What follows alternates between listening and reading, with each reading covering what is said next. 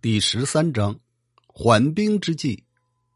李傕跟着满洲军一起到了满洲，清太宗也跑出城去慰问军队，跟阿敏热烈拥抱，赐给阿敏一件黄马褂，赐给其他贝勒一人一匹骏马。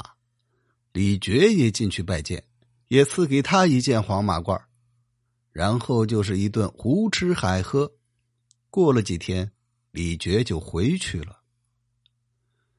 清太宗既然已经征服了朝鲜，现在一门心思攻打明朝，他决定亲自出兵，让贝勒都督阿巴泰留守，自己带着八旗子弟兵，让贝勒吉尔哈朗、阿济格等为前队，攻城的将领都带着云梯、盾牌，并用骆驼驮着一些笨重物品作为后队，浩浩荡荡的渡过了辽河，一直向着大小凌河进军。这时候，辽东经略王之臣因为和袁崇焕关系搞得不好，明政府已经把他给召回去了。袁蛮子这回成了一把手。袁蛮子听说满洲兵又来侵略，赶紧派赵帅教前去支援。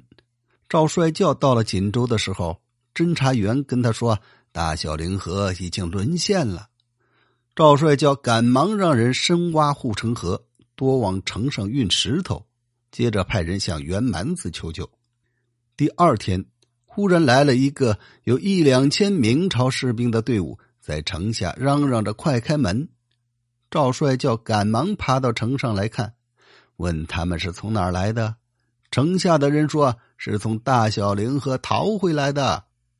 赵帅教一看他们一个个好好的，一点也不狼狈，就喊话说：“养兵千日。”用兵一时，你们临阵退缩，要你们还有什么用？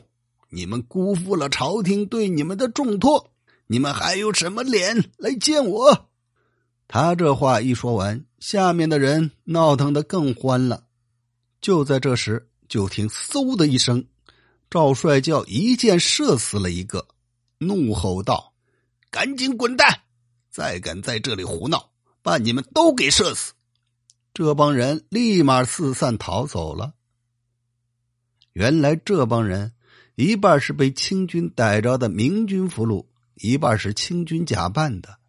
他们冒充明军，想用计攻取锦州，没想到被赵帅教给识破了。赵帅教下了城，心想：清军的阴谋诡计虽然被我看穿了，明天肯定来攻城。我这儿人又不多。增援的部队还没有来，万一有什么闪失，可怎么是好啊？想了很久，突然喊道：“有招了！”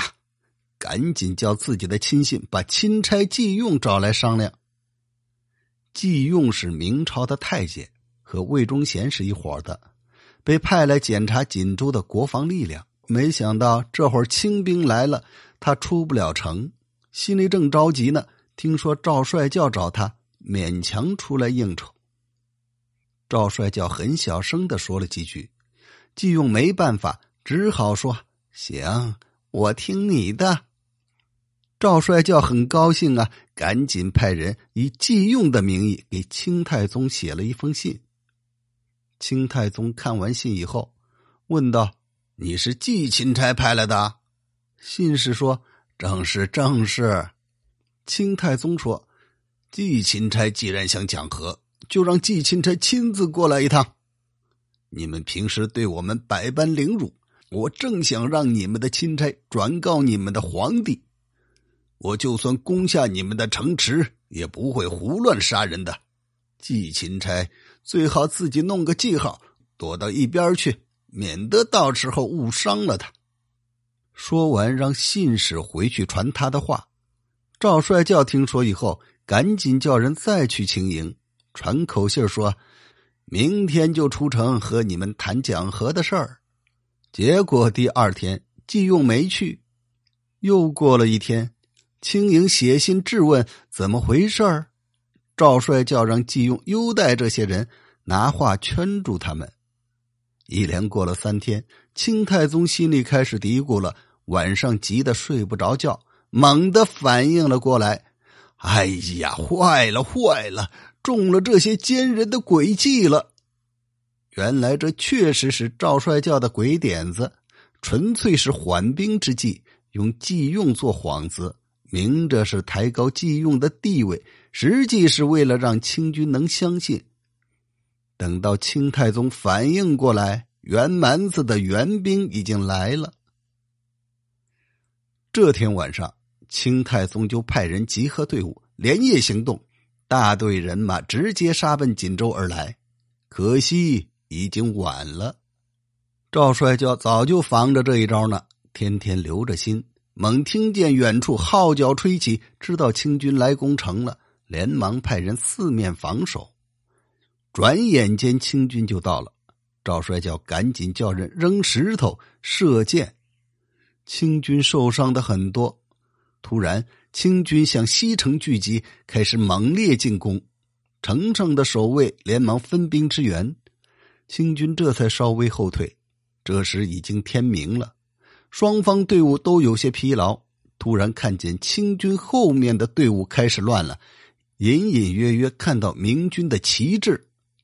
赵帅教一看援军到了，一声号令，打开城门出去迎敌。这时清军腹背受敌，只好突围逃走，边打边撤退。明军趁机汇合到一块一起向前追杀，一直追出五六里路，这才鸣金收兵。这一回把清军打得丢盔弃甲，要不是因为清太宗的队伍训练有素。要不是因为清太宗的队伍训练有素，估计就得玩完了。